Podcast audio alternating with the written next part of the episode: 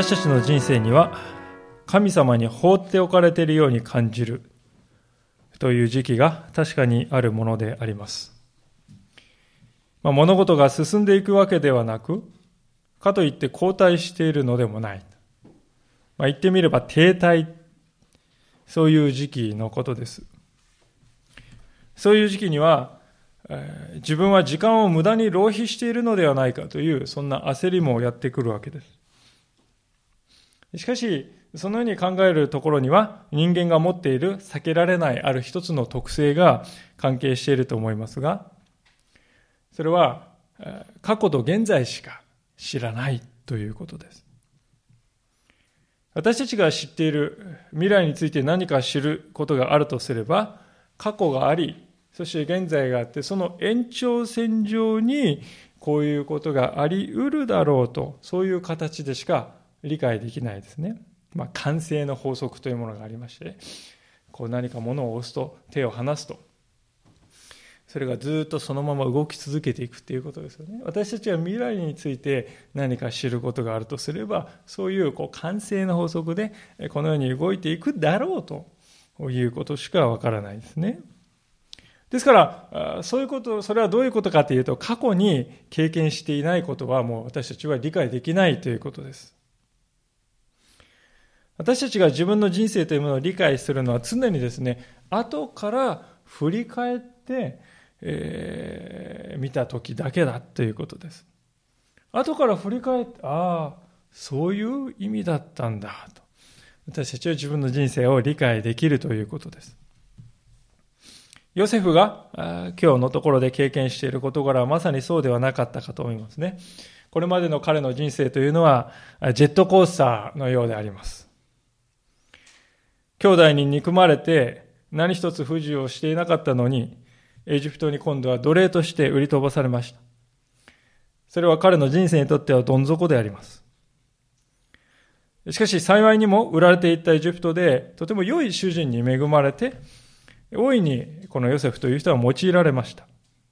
まあ、ある意味ではこのジェットコースターの上の部分かもしれません。しかし、その喜びもつかの間、主人の妻に目をつけられて、言い寄られて、それを断ると、濡れ衣を着せられて、今度は牢獄に投げ込まれてしまう。また、どん底ですよね。そのどん底の牢獄に今度はですね、ファラオの付き人の交換の二人が投げ込まれてきて、その二人が見た夢をヨセフが見事に解き明かしたというところから、彼の人生には再び上向いてきたかに見えました。光が差し込んできたかに見えたわけであります。その中の一人である一人のこの検釈官長ですよね。これはファラオに飲み物をですね、毒味をして飲み物をお渡しする、そういう重要な立場の人ですけども、まあ、その人にヨセフは頼み込んでですね、何とかして私をこの牢獄から助け出してほしいと願ったんですね。もう、ここにかけるしかないと。これ以外に私がこの牢獄から逃れる道はないと、そう思ったかもしれないですね。まあ、実際、えー、ヨセフは無実の罪で牢に入れられたわけですから、その彼がこういう願いをしたからといって、誰も彼を責めることはできなかったと思います。しかしながら無情なことに、聖書はそれから2年もの間、同じ牢獄にとどまり続けていたと。記しているわけですね。一節を見てみたいと思いますけれども、それから2年後、ファラオは夢を見た。見ると、彼はナイル川のほどに立っていたと。それから2年後と。2年という歳月は決して短い時間ではないと思います。特にですね、期待して待っているこの2年間っていうのは、なおさらじゃないでしょうか。後で見ますに、ヨセフがこの時いたのはですね、地下牢ですよね。じめじめしていて、薄暗い地下の牢獄でですね、しかも周りにいるのはどういう人かっていうと、いろいろなこう罪を犯した犯罪者ばっかりですよね。ですから不機嫌な人が多いと思いますし、絶望している人もいるでしょうし、やけになっている人もいるでしょうし、自分はなんでこんな運命の星に生まれたのかと、運命を呪う人もいるでしょうし、やり場のない怒りをですね、いつも表している、怒りに燃えた人もいるでしょうし、この野郎とかですね、てめえとか言って荒々しい言葉をですね、吐き続けてくる人もいたでしょうし、俺は何とかはしたやつだぞとか言ってですね、えー、脅迫してくるような人もですね、いたと思いますよ。ヨセフという人はもともとですね、こう、末息子ですね、えー、お坊ちゃんでありました。お坊ちゃんの彼がですね、そういうこう、監獄に入れられるような人たちとですね、どうやって一緒に暮らしていけるか、どうやって信頼関係を築けるだろうかと。私たちが彼の立場だったらもう、さじを投げてしまいそうなですね、ところですよね。無実の罪でそういうところに投げ込まれてね。実際、人を動かすということはですね、え正しいことを言えば人は動くかというと、それだけではダメですよね。まずはよく相手の話を聞かないといけません。聞き上手でなくてはなくてはいけない。そして相手に心を開かせて、そして相手が私の自分の考えを聞いてもらえるようにうまくこう仕向けていかなくてはいけない。そうしないとですね、人を動かすっていうことはできないですよね。力でですね、えー、を誇示して従わせようとしても、彼がいるのは監獄の中でありますから、誰も聞かないのです。彼が相手にしているのは一番人の話を聞けない人たちです。一番短気な人です。一番怒りっぽい人たちであります。でも逆に言うとどうでしょうか？もしそういう監獄にいるような人たちと信頼関係を築いて、彼らと共になることができたならですよ。監獄の外にいる人たちとは、なおさらそのことをスムーズにできるのではないかと思うんですね。つまりヨセフは、エジプトの国中の中でですね、国中で一番人間関係を築くのが難しいところです、ここは。その真っ只中で、人々の先に立って、彼らを導く管理者としての経験をこの時に積んでいったということなんですね。で、実にこの時の経験がですね、後に彼はエジプトの最小になりますけれども、まあ、つまり国を治める立場になりますけれども、その時に、この時の彼の経験がですね、遺憾なく発揮されていくことになるんだっていうことですね。ヨセフは、お坊ちゃんでありました。仕事をした経験もなく、何もかも本当に浅い。しかし、この2年間の放置に見えるような時期、それが彼をして整えていった。一人前に整えていった。そういう時期であったということですね。私たちが神様を信じて信仰を持って生きるということが幸いであるということはですね、まさにここにあると思うんです。私たちが後から自分の人生を振り返ったときに、私の人生に不必要なものは何もなかったんだと思えるということです。私たちが周りの人を見るとどうでしょうか？多くの人が、実に多くの人が人生に後悔を感じながら生きているのではないでしょうか？もっとあのようにすればよかったんだと。そう考えています。でも皆さん、ヨセフが同じことをしたらどうでしょうか？彼が過去を振り返り、ああ、そもそも兄弟の間で夢の自慢話なんかしなかよかったんだ。ああ、そもそもその前に、え親父が自分だけに着せようとしたあの派手な長服を断っておけばよかったんだよ。そんなこ断っておけばエジプトに奴隷として売られなくても済んだんだよ。あるいはまたあのポティファルのところに売られた時にあのご主人様の奥さんから迫られた時に、まあ、あね、いやいやでもいいから従っておけば、こんな惨めな力に入らなくても済んだんだよな、っていうふうにですね、いろいろもう際限なく広がっていきますね。後悔というのは、底なし沼です。どこまで行っても終わりがないですね。もしそういうヨセフが生き方をしていたら、彼は決して神様に用いられる人にはならなかったと思うんです。皆さんが車を運転するとき、後ろを見ながら運転する人がいるでしょうか後ろを見ながら車を運転する人は一人もいないのです。私たちが車を動かしていきたい、前に進ませたいと思うならば、前を見なくてはなりません。まあ、もちろん後方をね、確認することを時々はするんです。でも圧倒的に大事なのは、前を見据えてハンドルを握るということです。それと同じように、キリスト者は常に前を向いて生きていくということです。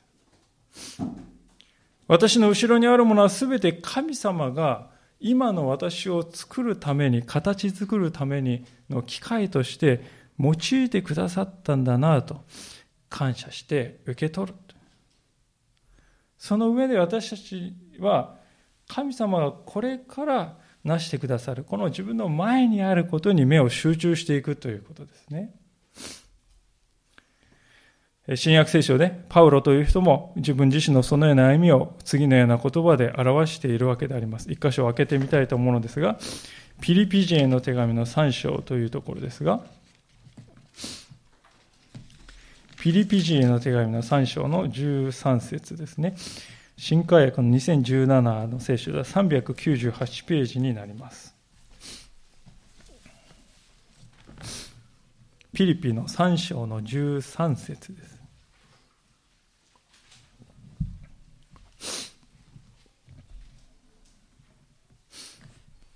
えー、2017年先生398ページです。それでは皆さんでここをご一緒に読みたいと思います。ピリ3章の13節と14節です。3、はい。兄弟たち、私は自分がすでに捉えたなどと考えてはいません。ただ一つのこと、すなわち後ろのものを忘れ、前のものに向かって身を伸ばし、キリストイエスにあって、神が上に召してくださるというその賞をいただくために目標を目指して走っているのです。ありがとうございます。ただ一つのことを私は考えている。すなわち後ろのものを忘れ、前に身を伸ばし、キリストが上に召してくださるという賞をいただこうとして、私は前を向いて走っているというのですね。彼は過去なんてどうでもいいんですよと言っているのではありません。そうでなく未来に自分が見ているものがあまりに素晴らしいものなので、過去のものが霞んで見えるのだと彼は言っているわけです。マラソンを走っている人で、スタート地点を振り返って見る人がいるでしょうかスタート地点を見て走っている人は一人もいないでしょう。彼はいつもゴールを見て前を向いて走っているのであります。自分の前にいるこの栄冠を向いて走っている、歩んでいるんですね。マラソン選手に与えられている栄冠というのは優勝という栄冠と賞金何万円か何千万円か。しかし私たちクリスチャンに与えられている栄冠というのはそれとは比較にならない永遠の命、神の義の栄冠だと聖書は語っています。とすれば私たちが後ろを向きながらこの人生というマラソンを走らなくてはならない理由がどこにあるのでしょうか。そのような、本当にマラソン選手は常に後ろを見ながら走って良いタイムが出るでしょうか。それが何か良いものを生むでしょうか。生まないだろうと思うんです。ヨセフにとってこの2年の日々は忍耐でありました。率直に言って、忍耐に次ぐ忍耐です。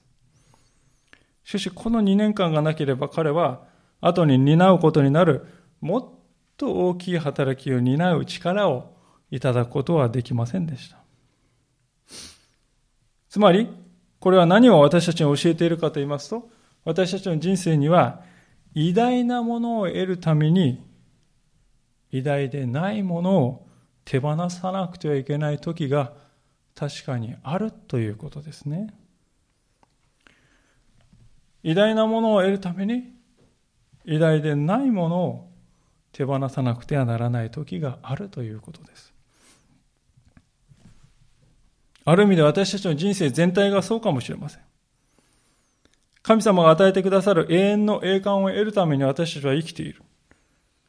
そのためにこの短いこの世の命の中では苦労することがある。聖書ははっきり語っております。まあ、教会にですね、ニュースレターがあるニュースレターが送られてきまして、まあ、釜ヶ崎伝道だよりと、題がついているニュースレターでありまして、まあ、私はこのニュースレターを読むたびに、今申し上げたように、偉大なものを得るために偉大でないものを手放すということが人生にあるということを教えられるのですね。大阪は西成というところに、まあ、人生巡り巡ってホームレスになったという中年のですね、まあ、初老というか、中年の男性たちが何千人と集まっているところがありますね。で、その場所の真ん中に教会が、小さい教会が建てられまして、そこでイエス様を信じた人々がですね、どういう人生を歩んできたかという話がですね、そのニュースレターに載っているんですね。年に4、5回送られてきます。でそこで彼らのですね、人生を振り返ってみると、戸籍が私にありませんという人もいます。親が生まれたことを届けなかったために、存在しないことになっている人ですよね。あるいは小学校にも行っていないので、ひらがなも満足に書けません。そういう人もいます。借金を作り家族からですね、本当に見放されて数十年経って、一度も子供とも妻とも連絡を取ってません。そういう人もいます。でもそんな彼らが、その教会でイエス様を信じて、私たちと同じ主にある兄弟となりました。彼らにとっては、過去を後悔して生きるということは、何の力にもならないのです。彼らはそうではなく過去にいろいろなものを手放さなくてはならなかった。その痛みにではなくて、やがて与えられる神の国の望みに希望を持って生きているということです。そこにしか希望はないのだということを彼らはよく分かっています。いくら自分の人生を過去を振り返っても、そこには希望はないと彼らは分かっているんですね。ですから、彼らの信仰には迷いというものがほとんど感じられないんですよね。過去にいろいろな辛い体験をしてきた。でも、それがなかったら、私はこの西成に来て、この教会に来て、そしてイエス様と出会っただろうか？いや、出会っていない。だから、そのことを考えるときに私の人生のあのこともこのことも必要だったんだと。そう受け止められているんですよね。そして平安をいただいているんです。実に単純ですよね。実にシンプルに今の自分自身というものを受け入れて自分自身と和解して生きているということです。ですから私は、まあ、新学生時代に今から20年ぐらい前にその教会を訪れて実際に炊き出しをしたりバザーをしたりまあ一日ですけれども活動に参加させていただいてお交わりをする中で本当に彼らの姿を見てある種のですね、まあ、崇高なものをさえ感じたと言ったら言い過ぎだろうかとこの人たちのように私はシンプルにイエス様に信頼して日々歩んでいるだろうかと自分自身を恥じるような思いがしたわけですよね。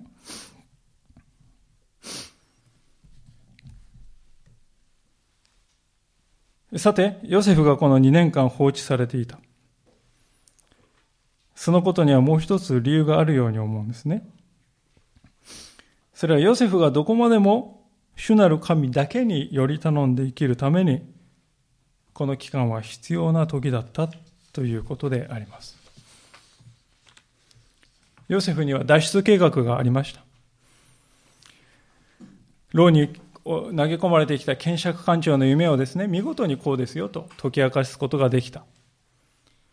でその通りにですね、本当にその後、夢がその通りに実現すればですね、彼は驚くだろう。そして恩人である自分に必ず報いていいことをしてくれるだろうとヨセフは期待しました。そこで考えるんです。もしその通りになっていたらどうだろうかと。もしあの検察官長が忘れずにですね、この2年間も忘れずにいて、すぐ思い出してくれてたらどうなっただろうか。おそらくヨセフは、やった、うまくいった、狙い通り OK。まあ、そう考えてですね、自分もまあ、なかなかのものだなと。そう考えて、神様のことを覚えるということが薄れていったのではないかと思うんですね。その結果彼はですね、神様に頼らなくても私の人生、私の運命は自分で切り開いていけるんだという、そういう意識を感じながら、この後生きていくですね、えー、ことになったのではないかと思います。皆さんでも思い出してください。どうしてヨセフはエジプトに売りだ売り渡されたんでしょうか？まさに神なき生き方を彼がしてきた。神に頼らずとも私は私の才能、私の努力だけで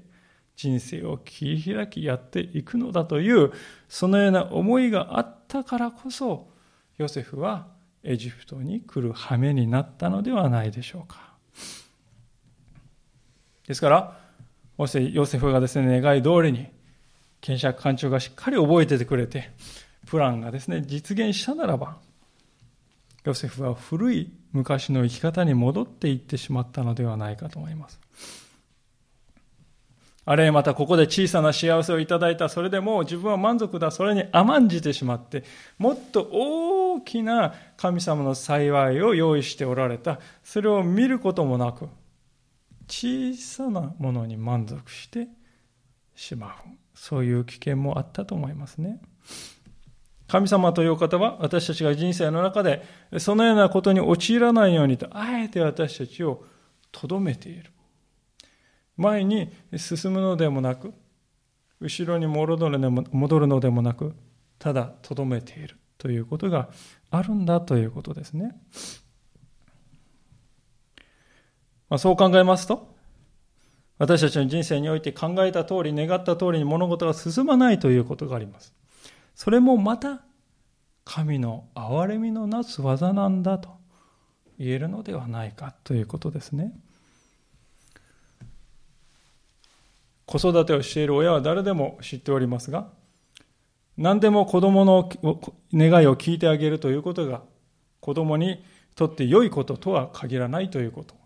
それを親は知っていると思います。例えば子供が、ねえ、歯磨きたくないって言って、分かった、いいよ。いいよって言ってあげたらですね、どうなるでしょうか。あるいはまた子供がですね、僕勉強が嫌いでゲームのが好きだからゲームだけするね。分かった。いいよ。その結果何が待っているでしょうか。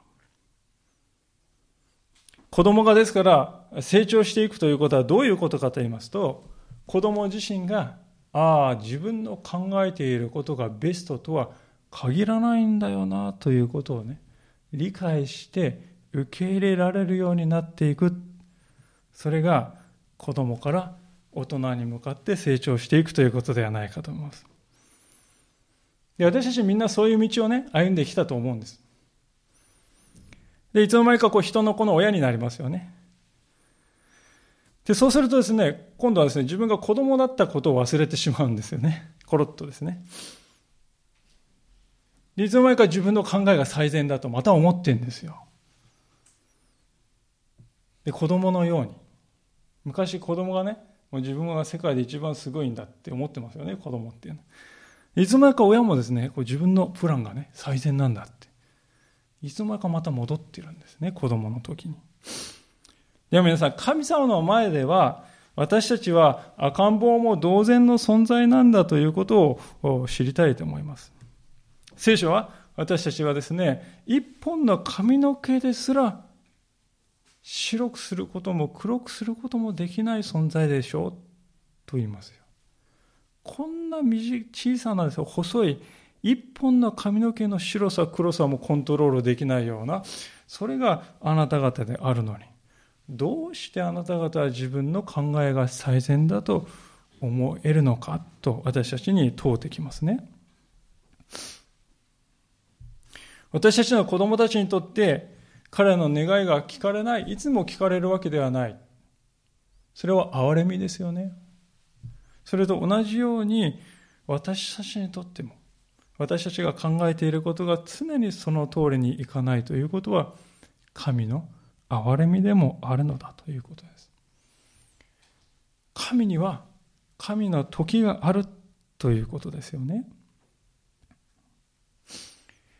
それはどういう、どうどういうことからわかるかと言いますと、今日の箇所で41章の9節のところからを見てみたいと思うのですけれども、漱石40章に戻りますが、9節から13節を読みとします。その時、検釈官長はファラオに告げた。私は今日私の過ちを申し上げなければなりません。かつて、ファラオがしもべらに対して怒って私と料理官長を侍従長の家に交流されました。私と彼は同じ夜に夢を見ました。それぞれ意味のある夢でした。そこに私たちと一緒に侍従長のしもべでヘブル人の若者がいました。私たちが彼に話しましたところ、彼は私たちの夢を解き明かしてくれました。それぞれの夢に応じて解き明かしてくれたのです。そして、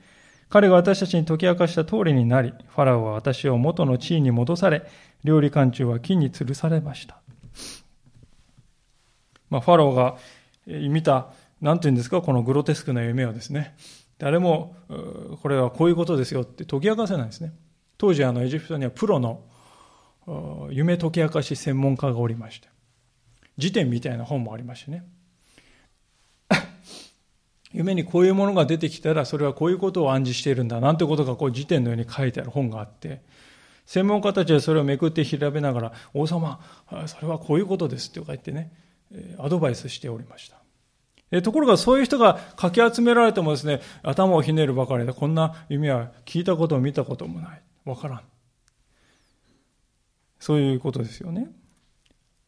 で、名だたるこの夢解き明かし専門家がこぞって集められても誰もわからないのを見てですね、その時に検釈官長はですね、思い出したんですよ。かつて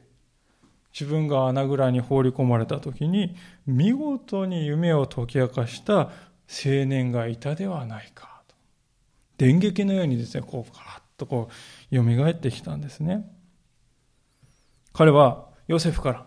私を思い出してくださいと頼まれていたのにコロッと忘れておりましたが、でも、まさにこの時に彼は思い出したんですよね。もし、この検釈官長がですね、この時まで忘れていなかったらどうなっていたか。すぐにヨセフを牢獄から出してくれていたらどうなっていたかと歴史のね、イフをこう考えるんですが。もちろんヨセフはすぐに自由になったと思いますよ。でも自由になったヨセフは結局7年後にエジプトを襲った飢饉によって死んでいたことでしょう。あるいは2年ではなくて1年後に検証官長あそうだそうだ思い出した思い出していたらどうでしょうか。はあ、人間ね時間経ってから思い出すと罰が悪い気持ちになりますよね。ですからもう1年も経っちゃったしねもう時効だよねとか言ってね思って、まあ、覚えてはいるんだけどね、もうあれはなかったことにしようって言って無視したかもしれません。でも、ファラオが解き明かせない夢を見た、誰も理解できないその夢を見た。今この時に、この瞬間に、検釈官中ヨセフのことを思い出した。それによって、彼は正しいことを行うことができたのですね。ですから、はっきり言えることは、この検釈官中がヨセフのことを思い出すのはですね、他のどの時でもダメであると。この日、この時、この瞬間でなければならなかったということです。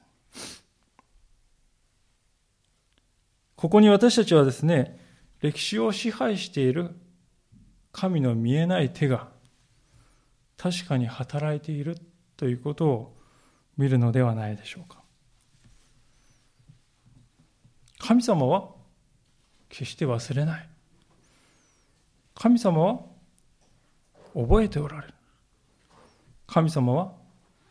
私たちの苦労を、悩みを、涙を知っておられる。神様は決して私たちをお忘れになることはない。ただ私たちが神様の時が見えないだけなのだと。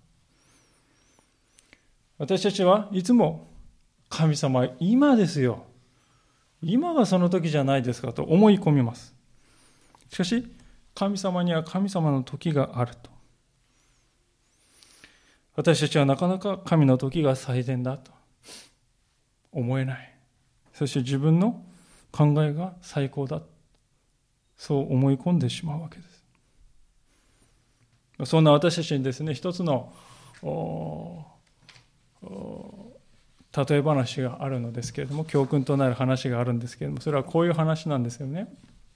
まあ、お聞きになった方はもしかしたらいらっしゃるかもしれませんが、こういう話です。ある人が死にました。ふと気がつくと彼はまばゆい光の世界にいました。そこは願ったことは何でもその通りに叶う世界でした。そこで彼は思いつくままに何でもかんでもやりたいことを心ゆくまでやりました。ふと気がつくと、通りを人が歩いているのを見かけました。喜んで彼は、喜んだ彼は笑顔でその人に話しかけました。いやー、この天国というところは本当に素晴らしいところですよね。願いが何でも叶うなんてなんて素晴らしいところでしょうか。するとその人は振り返って、怪げな顔をしながらこう言いました。どうしてここが天国だなんて思ったんです？ここは地獄ですよ。そういう話ですよね。まあもちろんこれはジョークであります。しかし重要な教訓を教えているのではないかと思います。私たち自分の考えが最善であり、それが聞かれることこそが常に人生の喜びなのだと考えがちですが、そしてそれが天国なのだと考える。しかし実はそれは地獄なのかもしれない。私たちは自分の考えが最高で、それが聞かれることだけを神様に求めていくという生き方から脱却しなくてはならないそういうことをこの例えは教えているのです。神様が願われることこそが最善なのです。検釈官長がヨセフのことを思い出すべき時は、この時を置いて他にはなかったと思います。2年前のヨセフにはそんなことはみじんも分かっていませんでした。しかし、神様はこの時のためにあえて彼をとどめておられたのであります。そしてその2年間はただ無意味に過ぎ去ったのではなく、その時になされたこの監獄でのマネジメントの経験が、後に彼が成し遂げようとする大きな任務のためのかけがえのない備えの時になっていくのだと。神様というお方は、そういうことを私たちの人生にしてくださるお方なんだということですね。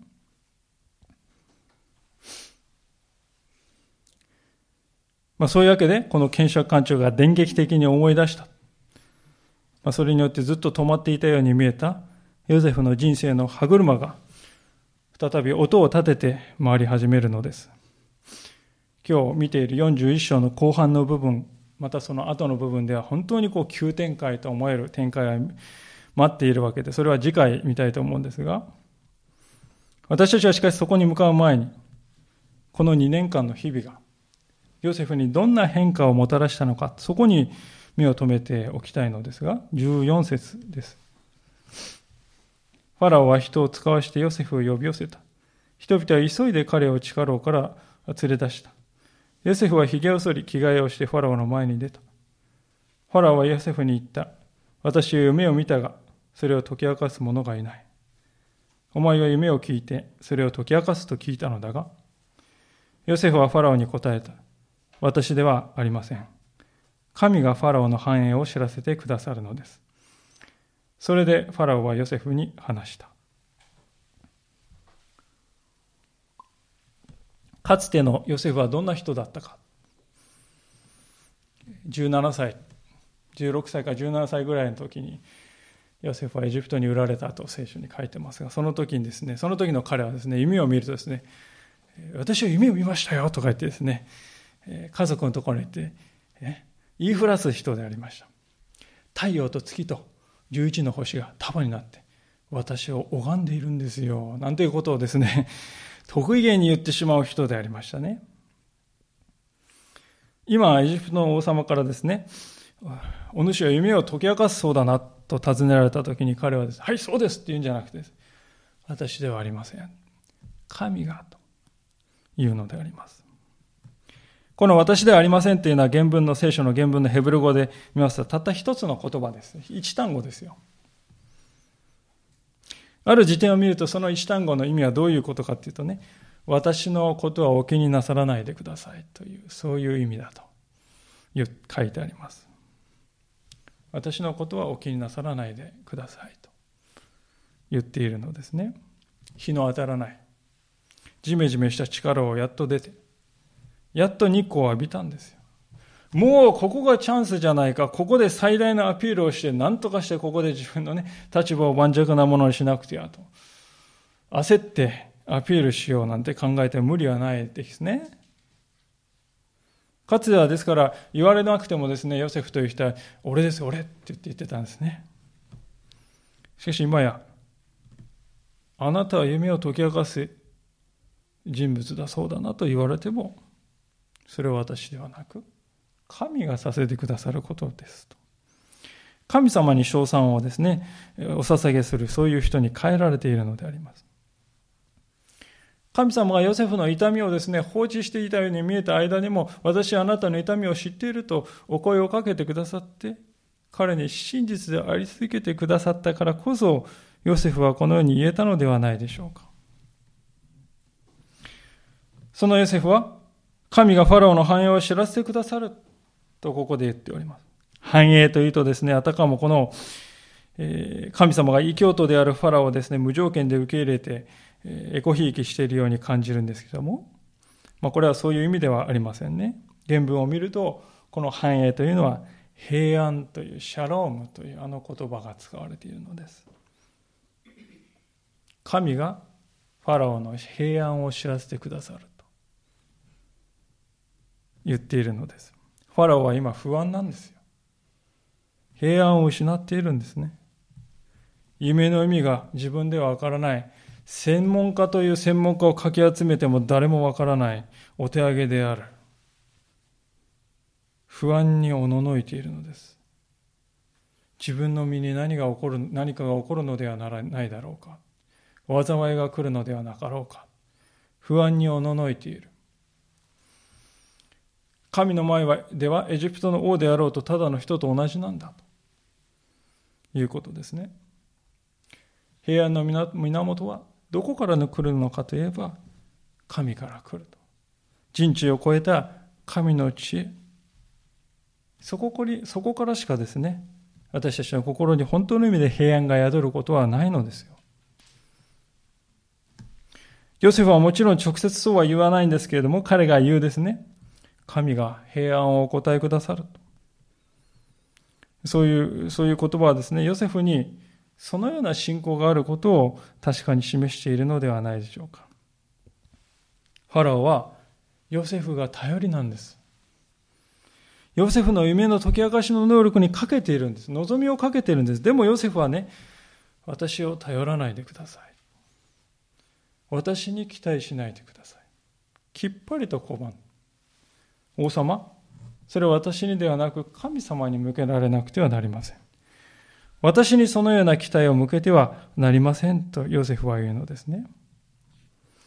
まあ、そのように言うことでヨセフはですね、人を頼る生き方から神様を頼る生き方に変わっていってくださいと、ファラオに迫っているとも言えますね。王様もし私の解き明かしが正しいのであれば、もう金輪際人を頼りにする生き方をおやめください。神様を頼る生き方へと変えられていってください。人間は無力です。明日のこともわからないのです。ただ神様だけがあなたに平安を与えることができるのですよと、ヨセフはそう言外に言っているんではないでしょうか。私ではなく神が。短いけれども、ヨセフの王様に対する言葉のね、裏には、そういうメッセージが込められていると思います。ファラオは、確かにそのようなメッセージを受け取ったことと思いますね。ヨセフはさらにファラオに対して畳みかけるようにして次のようにも言っております。28節ですが、これが、これは私がファラオに申し上げた通り、神がなさろうとしていることをファラオに示されたのですと。ヨセフはまたもですね、神が語られた、神が示されたんだって言うんですよね。まあ、私たちね、クリスチャンとしては何、何の関心もなく、これは読んでしまうんですけど、エジプトの宗教をですね、皆さん、知ってください。今から4000年前のエジプトであります。そのエジプトの国でこういうことを言うというのは驚くべき発言だと思うんですね。と言いますのは、この当時のエジプトではですね、ファラオという人はどういう人かというと、太陽神ラーの子供であるというふうに言われていた。つまり、ファラオ自身が神にも等しい存在だとみなされていたのです。そういうファラオに対して、神がなさろうとしていることをお告げになったのですと言うということは、どういうことかというと、ファラオ、王よ、あなたは神ではなく、他に神がおられ、ファラオはただそれを夢で教えられ、しかもその意味すら理解できない、それがあなたという存在なのですと言っているということですね。ここにはヨセフのですね、この世には、ファラオをも支配する唯一誠の神がおられるという固い信仰を見ることができると思います。あからさまにもちろんそういうことを言っているわけではない。でも実質的に言っていることはそうですよね。あなたは神と呼ばれている王様かもしれません。しかし、神がそのあなたにお語りにならなければあなたは何も悟ることができないのですと。実質的にそういうことを言っている知恵深い語り方だと思うんですね。エジプトのファラオは絶対権力者でありますが、誠の神の前では彼も一人の人間に過ぎない。たとえ周りの人がどんなに彼をですね、神の化身だと言ってですね、崇め、立て祀ろうとも、ファラオもまた他のエジプト人と同じように、豊作や飢饉に翻弄される弱い存在であって、何も変わらないんだということです。私たちはですね、この世界の情勢が日々移り変わって、戦争が起こりそうになったり、政治家がですね、本当に過激なことを言ったりすると、不安になったりですね、この世界はどうなってしまうんだろうかと思います。しかし、彼らも一人の人間に過ぎない。この世界を治めておられるのは誰なのか。私たちは知っているのですから。目の前ではですね、起こる本当にこの物事に右往左往してはならないということですよね。さて、ファラオの前に立たされたヨセフは、一連の夢の解き明かしを見事に終えます。その後であることを付け加えてこういうのですね、最後の箇所、33節から36節を見て、今日のお話を閉じていきたいと思いますけれども、ですから今ファラオは、悟くて知恵のある人を見つけ、そのものをエジプトの地の上に置かれますように。ファラオは、国中に監督官を任命するよう行動を起こされますように。豊作の7年間にエジプトの地の収穫の5分の1を徴収なさるためです。彼らに、これからの豊作豊作の年のあらゆる食物、食料をすべて集めさせ、ファローの権威のもとにまちまちに穀物を蓄えさせるのです。彼らは保管し、その食料はエジプトの地に起こる7年の飢饉のために国の蓄えとなります。そうすれば、この地は飢饉で滅びることがないでしょう。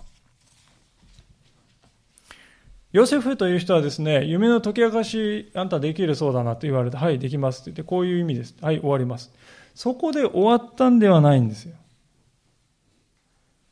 彼はですね、解き明かしを聞いたファラオが実際に何をすべきかということまで的確に助言しているのです。しかも、それは実に的を射た実行可能なものでありました。皆さん、夢を解き明かす能力、これがヨセフのですね、本当に真髄。そうではなく、むしろ私はですね、ここにヨセフの真骨頂があると思いますね。実際に何をすべきかを知っているということなんです。ある説教者が彼のこのような姿勢について次のように語っています。ヨセフは霊的であると同時に実際的であった。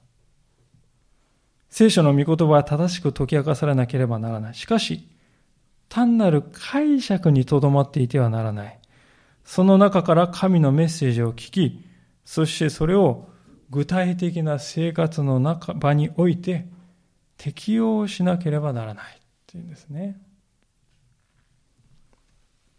聖書が単なる解釈にとどまっていてはならない。それを実際の生活の場において具体的に適用しなくてはならないと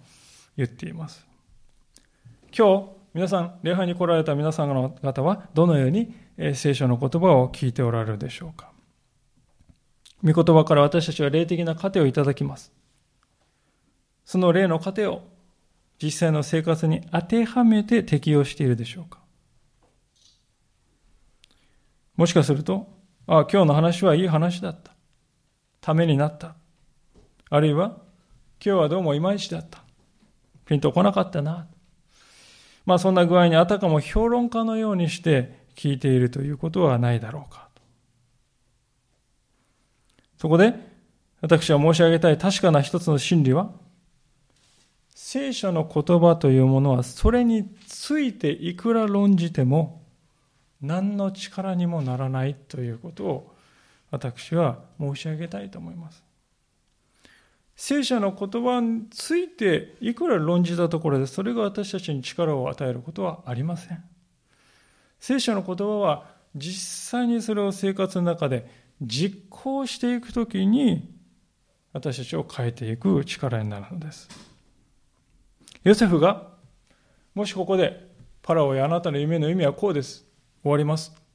そこで終わってしまったらどうすればよいかということを示されなかったらエジプトは救われただろうかと思うのです。私にはそうは思いません。夢の解き明かしだけでなく、それとともに今何をなすべきかが示されて初めて夢は正しく解き明かされたと言えるのですね。聖書の言葉もそれと同じであります。霊的であるということは実際的であるということです。耳で聞いた言葉を手で実行していくということです。聖書の言葉を絵に描いた餅にしないということです。聖書の言葉を心の額縁に入れて飾っておくだけにしないということです。幾度も幾度も心の中でそれを反復し、主よ、これを行う力をくださいと。神様に祈り求めて生きていく。そこに力が与えられていくということですね。最後に、ヤコブの手紙の一章というところを開いて終わりたいと思うのですけれども、ヤコブの手紙の一章であります。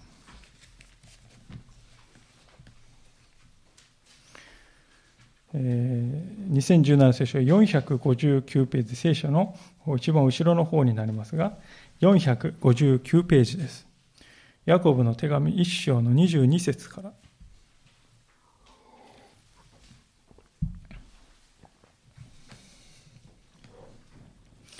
ヤコブの手紙1章の22節459ページからお読みいたします。御言葉を行う人になりなさい。自分を欺いて、